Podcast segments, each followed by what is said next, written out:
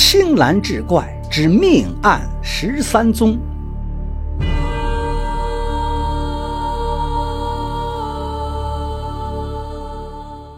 话说明朝时，江西景德镇上有个烧造瓷器的窑户，叫邱以泰，其妻杨氏善于描画。以大做好瓷坯，杨氏就在坯上描绘一些花卉人物。因为两口子都能劳作，家境还算宽裕。有一天，杨氏腹痛，想喝一碗焦汤，便拿了一文钱，叫十四岁的独生子长儿上街买花椒。长儿出门后，遇上了同乡的刘三旺家的儿子刘在旺。这在旺年纪不大，只有十三岁。但却喜欢耍钱赌博，他因长儿自性愚鲁，便骗他来耍钱，将他的一文钱给赢去了。长儿输了买花椒的钱，急得大哭起来。长儿对在旺说：“我要买花椒，现在钱输给你了，你先借给我一文。”在旺不肯，转身要走，急得长儿扯着在旺哀求。杨氏等了多时，不见长儿回来。这时，他的肚痛也稍微缓解了一些，就走出门来张望。他见长儿和在旺扭打在一处，便骂道：“小杀财，叫你买花椒，却在这里胡闹，还不撒开！”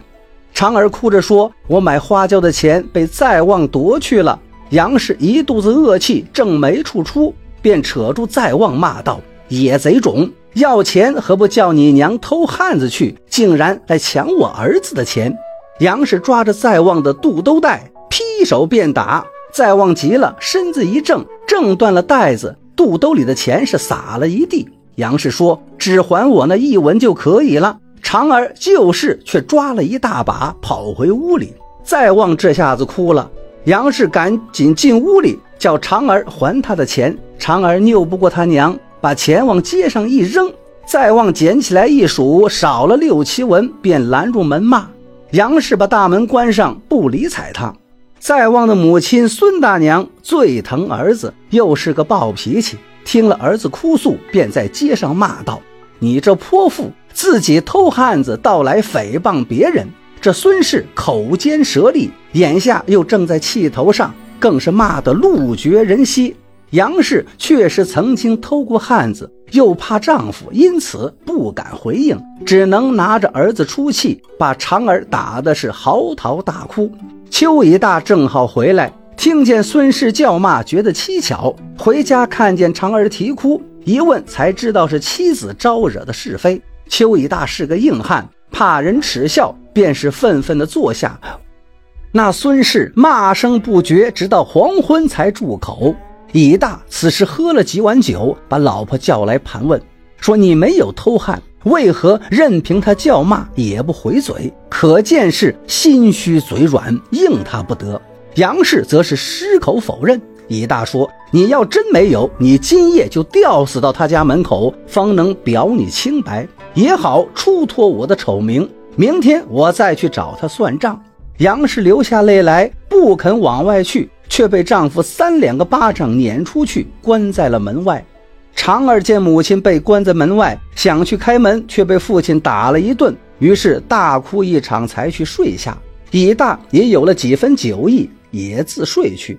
杨氏在门外自悲自怨，感到除掉一死，别无良策，就取了麻绳去认那刘三旺家的门户。杨氏是失魂落魄，心慌意乱，就找错了人家。他见一家与刘家相像的门户，便找来几块砖头垫在脚下，在房檐下搭上麻绳，寂静自尽。为了这一文钱斗气，丧了性命。杨氏吊死之处，其实是人称白铁的铁匠家。白铁这天四更天开门撒尿，被一阵冷风吹得毛骨悚然。定睛一看，房檐下挂着一件东西，好生怕人。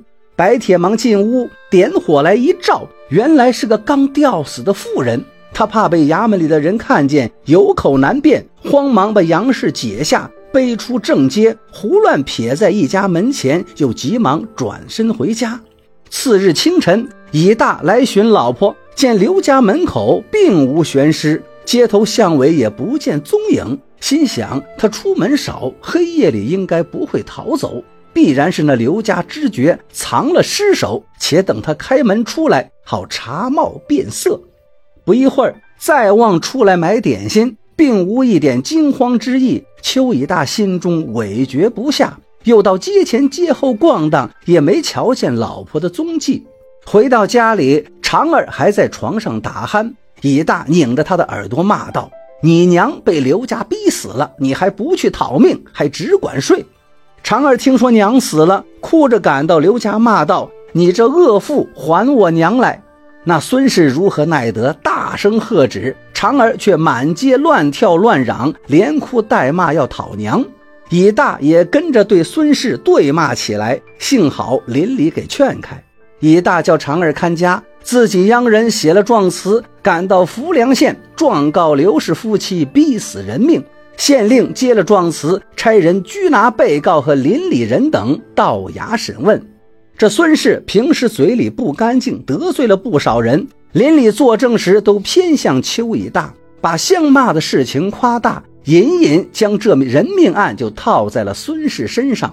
众人说法相同，县令也就信以为真，错认刘三藏尸在家，便差人搜检，尸首搜寻不着，难以定罪，只好将孙氏拘禁，差人押着刘三旺去寻那杨氏的尸首。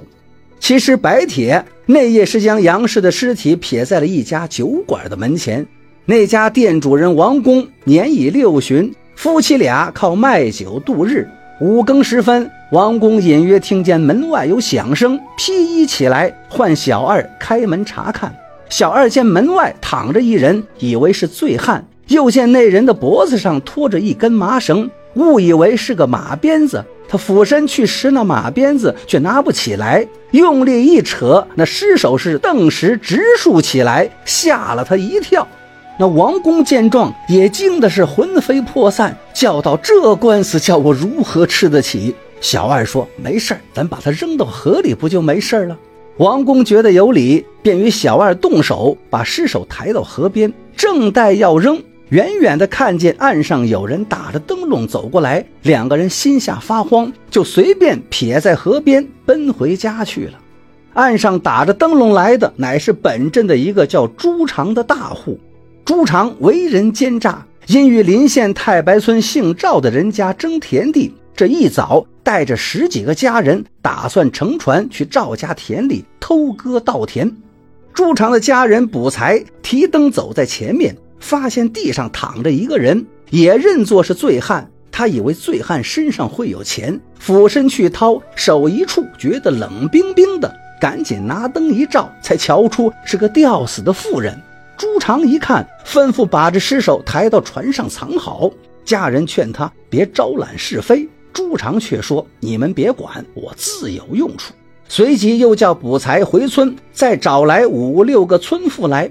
不一会儿，尸首藏好，五六个村妇也已叫到，众人坐了一船，结缆荡桨向太白村驶去。途中，朱常诡秘地说。如今去割稻，那赵家定来阻拦，必有一场相打。有了这尸首，只消这般如此如此这般，他们便会气馁了，还得出钱求我们私下了结。船到太白村时，天已渐明。朱常叫人把船卸在离田头尚有一箭路的地方，用烂草绳把船揽在树干上。这太白村离景德镇仅十多里地，却属江南徽州府婺源县所管，为两省交界之处。当下朱常只留一个人在船上看守，其余众男女都下田割稻。跟朱常争田的人叫赵完，也是个大户，所争的田地就在赵家宅边，原是他族兄赵宁的，先用来抵债朱常的债，同时又卖给了赵完。所以赵宁近日身死，故此两家相争。赵完听说赵家人来抢稻子，忙与儿子赵寿一道换了二十多个男子、十几个妇女，一个个摩拳擦掌、气势汹汹地奔向地头。赵完父子跟在后面观看。朱家见赵家人赶来了，连忙往河边跑。到了岸边，朱常叫众人脱下衣服堆坐一处。留一人看守，其余人复转过身来叫道：“来来来，若打不过你，就不是好汉。赵家有个故宫，叫做田牛儿，自持有些气力，抢先是飞奔过来。朱家的人见他来势勇猛，两边一闪，等他冲进时，又一起转来围住。田牛儿叫声来得好，挥拳朝一农夫打去。谁知那个人也机灵，身子一偏，田牛儿扑了个空，反被众人围住，几乎是动弹不得。田牛儿被朱家人拉上船，一顿乱打。赵家人见了，蜂拥上船抢人。朱家的妇女都四散走开，放他们上去。那系船的烂草绳早被扯断。等赵家男女一上船，朱家人拿竹篙往岸上用力一点，那船便向河心荡去。一阵摇晃，小船便翻倒了。两家四十多人尽落水中。妇女各自挣扎着上岸，男子就在水中打起来。岸上看热闹的人都喊道：“别打了，有话上岸再说。”这卜才趁乱把那吊死妇人的尸首拖出来，喊道：“赵家打死我家人啦！”朱重同那六七个妇人在岸边呼应，一起喊叫，其声是惊动四方。赵家的人听得打死人了，怕难脱干系，都四散奔逃，被朱家人乘势追打，吃了不小的亏。朱常拦住家人道：“现在还不是相争的时候，且把那尸首收拾起来，抬到他家屋里再说。”众人把尸首拖上岸，卜才认尸首为妻子，假意是啼啼哭哭。朱常对看热闹的人说：“列位邻里都亲眼看见。”他是被活活打死的，躺到官府相反，做个证人。这几句话本是想引入来其他人做中人调和，以便私下了结，但是却无人应答。朱常只得叫家人把尸首卷进芦席，用绳索绑好，四个人扛着往赵文家来。看热闹的人也随后跟着。再说赵完父子见家人惊慌失措，四散奔走。忙拦住一个，问其根由。一听说朱家死了人，赵完吓得是半步也走不动。赵寿与田牛儿忙将赵完扶至家中。赵完听家人说罢打仗翻船的经过，很是惊慌。又听说朱家把尸首抬来了，更是急得手足无措。倒是赵寿急中生计，附在父亲耳根，如此这般说了一通。赵完听了大喜。事不宜迟，快些下手！赵寿叫家人们闪在两边，妇女妻小退至后堂，身边只留下了心腹家人赵一郎。赵寿把各处门户关好，又寻来一个斧头、一个棒槌、两扇门板，然后要赵一郎到厨下叫出一个老头来。那老头名唤丁文，六十多岁，是赵完的表兄，因有胃病。吃得做不得，在赵家烧火混口饭吃。当下那老头不知头脑，走出来问道：“兄弟有什么话？”赵完还未答应，赵寿提起棒槌，对着丁文太阳穴便是一下。那老头一声未吭，翻身跌倒。赵寿赶上复又一击，丁文顿时气绝。那田牛儿就住在赵家的宅后。他母亲听说打死了人，总是害怕是不是自己儿子打的，赶来探听，正撞着赵寿行凶，惊叫道：“阿弥陀佛呀！青天白日怎做这事？”赵完一看，忙向儿子丢个眼色。赵寿会意，上前照着田婆顶门一棒打去，那田婆脑浆鲜血是一齐喷出，顿时身死。赵一郎起初不知道赵寿有此恶念。蓦然见他连伤两命，担心这第三棒槌要落在自己头上，直到听赵完说：“一郎，快来帮忙！”他方才颤栗着向前，帮着赵寿把两具尸首拖至遮堂板后，用门板压好。赵完吩咐一郎道：“切勿泄露，事情平息后分一股家产与你受用。”一郎说：“小人靠家主洪福过日子，怎敢泄露？”刚刚停当。外面已是人声鼎沸，朱家人已到，三人忙退入侧屋。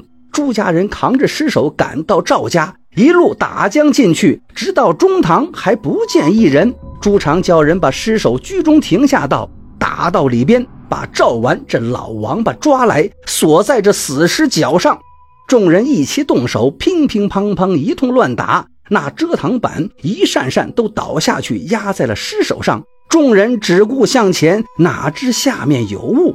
赵寿忙敲起锣来，家人们听了，齐声呐喊，抢将出来。朱常听见锣响，只道赵家来抢尸首，急忙转身出来。当下两家人你揪我扯，乱成一团。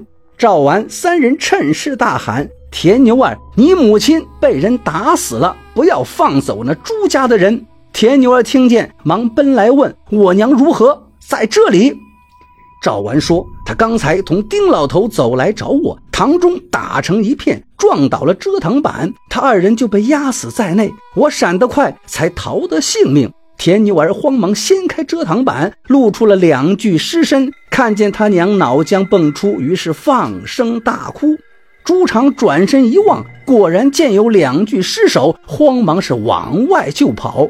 家人们见主人走了，也跟着逃走。哪知门口有人把住，都走不掉。赵寿叫人取来绳索，将朱家的人锁作一堂。田牛儿哭嚎了一通，跳江起来要杀朱常，被赵完拦住：“不可，不可！如今自有官法纠治，你打死他作甚？”此时已轰动了远近，人们都围来观看。那赵完留住众邻里，备酒席款待，请众人作证。那众人多是赵完的亲戚佃户，也都应允了。赵完央人写了状词，邻里写了工程，同往婺源县击鼓喊冤。县令为官正直廉明，善于雪冤辩奸。当下闻得击鼓之声，连忙升堂，传其衙役，带赵完一干人等进来，问你们有什么冤枉，从实说来。赵完忙呈上状词，邻里也交出了工程。县令见是人命重案，就打轿带着衙役往赵家检验。赵家以自设公案迎接县令，县令坐定，忙叫仵作将三具尸首致命伤处检验，从实报来。仵作先看过田婆及丁文，禀道这两尸都是打伤脑壳的。又将朱常带来的死妇变身看过，禀道。此妇人便无伤处，唯有颈下一条血痕，看来是勒死的。县令听了，心里疑惑，唤朱常来问：“这妇人她是何人？”朱常禀道：“是小的家人卜才之妻。”县令又问卜才：“你的妻子可是昨日当场打死的？”卜才称是。县令又把三个尸首逐一亲自检验，知道仵作所报不差，暗称奇怪。他吩咐把棺木盖上封好，带回县里听审。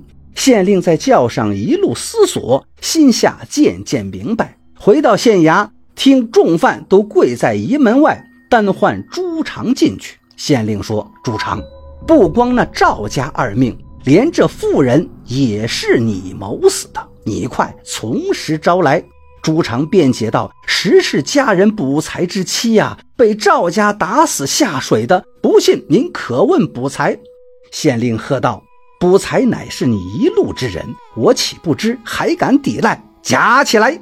众皂吏一齐上来，把朱常鞋袜褪去，套上夹棍，动起刑来。那朱常本是富足之人，从未受过痛苦，只得是吐出实情。说此妇是浮梁县江口不知何人撇下的，县令录了口供，叫他跪下，又唤捕才进来。县令问：“这死妇果然是你的妻子吗？”捕才称是。县令喝道：“这是谁家妇人？你敢冒认为妻，诈害别人？你家主已经招供，你若再支吾不语，夹起来打个半死。”卜才吓慌了，又听说家主已招，便道：“这是家主让小人认下的。”随之又供出事情经过，与朱常招供相同。县令又唤赵完并邻里来问，他们都咬定朱常扛尸到赵家，成事打死了丁文田婆。县令因朱常设计诈害赵完属实，连这人命也疑心是真，又把朱常夹起来。朱常是熬刑不过。便把打死丁文田婆的事也都屈招了。县令将朱常卜才拟成斩罪，下在死囚牢；其余人或判袭罪，或判充军。六个妇人都是杖罪，发同原籍。又行文浮梁县查究那妇人尸首的来历。朱常懊悔不已，吩咐儿子朱泰想法按住官文，再向本省上司申告。拖到明年四五月复审时，那时尸首腐烂，没了吊死的痕迹，好与他耍赖。朱泰依了父亲前去行事。再说景德镇卖酒王公家的小二，因为相帮撇了尸首，竟想厚报。过了几天，没有见到赏钱，便问阿公啊：“前夜那活得亏我出脱了，没有惊动官府，如今怎么不见您给我赏钱呢？”这王公是个吝啬鬼，见小二讹诈他，怒道：“你吃我家的饭，得我家的工钱，做这些小事还想要钱？”小二嚷道：“得了工钱，只做生活，原不曾说替你拽死人的呀。”王婆也来劝，王公又道：“又不是我害死的，你怎么能诈我的钱？”小二道：“擅自遗失也有罪。”王公气急了：“那你去告我吧，我不怕。”说罢，往外推着小二。小二不曾提防，跌出门外，脑后磕破，是鲜血直流。小二跌疼了，就地拾起一块砖头，朝王公掷去。那砖不偏不斜，正中王公太阳穴。王公一跤跌倒，王婆急忙上前扶时，王公已是气绝身亡。小二见状，是拔腿就跑。王婆叫喊邻里，抓住小二。众人见小二可恶，先把他打得半死，又叫王婆同去告状。此事很快传开了，远近的人都赶来观看。邱乙大寻妻子尸首找不到，官司难结。这天听得小二打王公根由，计算着日子，正是妻子出门那日，连忙到县衙探听。一干人等到了县堂上，小二自料罪责难脱，一一招认。被打了三十板，问成死罪，下在狱中。小二先被邻里打伤，那顿板子又十分厉害。到了狱中，他没有钱贿赂狱卒，又挨了一顿拳头。三日之间，出血不止，因而身死。邱以大禀告县令，妻子被刘三旺谋死，正是小二遗失之日，要求结审。当时婺源县官文未到。县令因没有见到尸首，终无实据，仍旧发落乙大出去寻觅那杨氏的尸首。乙大回家时，路过白铁家，听到里边啼哭不绝。原来白铁子那夜担着惊恐移走死尸后，受了风寒，病了十来日，方才断气。乙大回到家中，只有一个小厮，连口热水也没有，深悔当初逼死老婆。此后。终日是东寻西觅，连营生也做不成了。推到次年五月中旬，朱太上下花了不少银子，在案院告准状，批在浮梁县复审。行文到婺源县，提一干人犯三具尸棺。这一日，县令传出重犯到尸场相验，朱常与赵完又各自禀报申辩，县令便叫开棺复验。谁知时隔年余，那尸首还宛然如生，杨氏颈下的绳痕照样明显。县令查对案卷，见尸伤分毫不差，喝道：“朱常，你所犯属实，为何又往上司狂告？”朱常苦苦分诉，又被夹起来，他受刑不过，只得是从实招供。当下朱常补才，又被责打三十，照旧以死罪下狱。县令记起邱以大报称不见妻子尸首之事，忙回县中查对案卷，果然日子相同。县令又差人把邱以大、刘三旺一干证人唤来，还从狱中提出孙氏一起到尸场认看。仵作揭开棺盖，以大认的是老婆的尸首，放声大哭。县令细问杨氏死因，那孙氏苦苦惜辩，又被上了一趟假指刑。时值五月，监中瘟疫大发，孙氏染病在身，上了大刑，疼痛难忍，翻身跌倒，气绝身亡。那朱常补才两人想起枉费许多银两，反受一场刑杖，心中懊恼，害起病来，又沾上了瘟疫，不过数日也一起死去。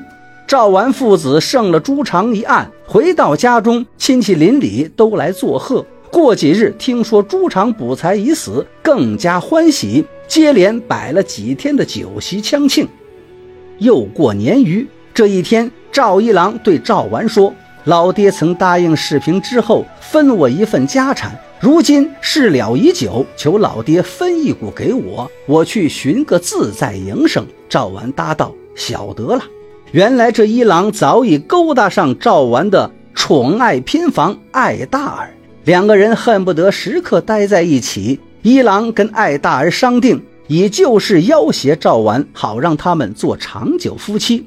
赵完见一郎要分家产，即把赵寿叫到厢房，掩门商量对策。赵寿沉吟一会儿，又生歹念，说道：“明日买些砒霜下到药中，药死一郎。外边都晓得我们平日厚待于他，断不会生疑。”赵完以为得计，欢喜异常，哪晓得那艾大儿伏在墙壁缝隙上窃听，听得几句，却又听不真切。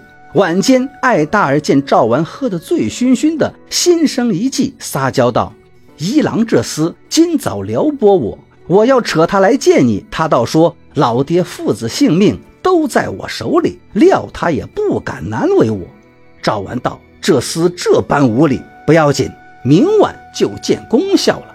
艾大人忙问：“此话怎讲？”赵完一时糊涂，趁着酒兴就说了要要死一郎的事儿。那婆娘得了实信儿，抽空报知一郎。一郎听罢，吃惊不小，忙找出当时赵寿使的凶器棒槌，急去寻那田牛儿。田牛儿听说母亲是被赵寿打死的，怒气冲天，当即要赶去私闹。一郎忙说：“闹不顶事。”我们不如告到官府。当初就是在婺源县告起，这县令还在。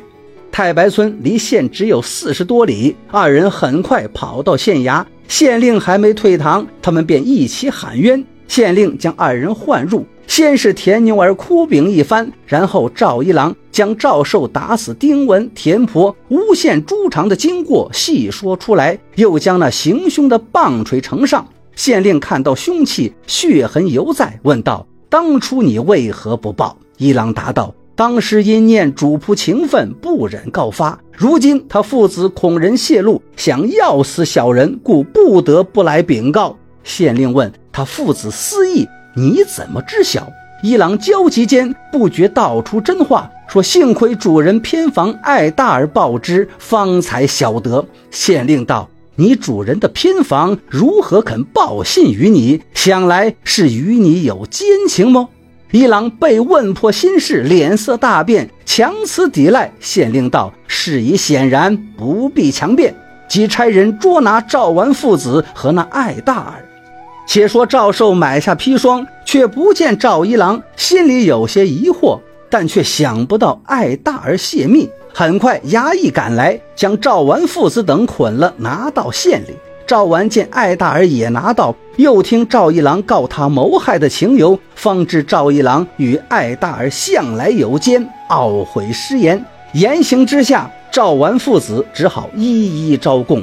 赵完父子害了四命，情理不容。一郎骗奸主妾，艾大儿通同奸骗，也判死罪。刑部详勘批复。死刑犯人都逆秋后处斩。至此，这场一文钱造下的奇冤，一共断送了十三条性命。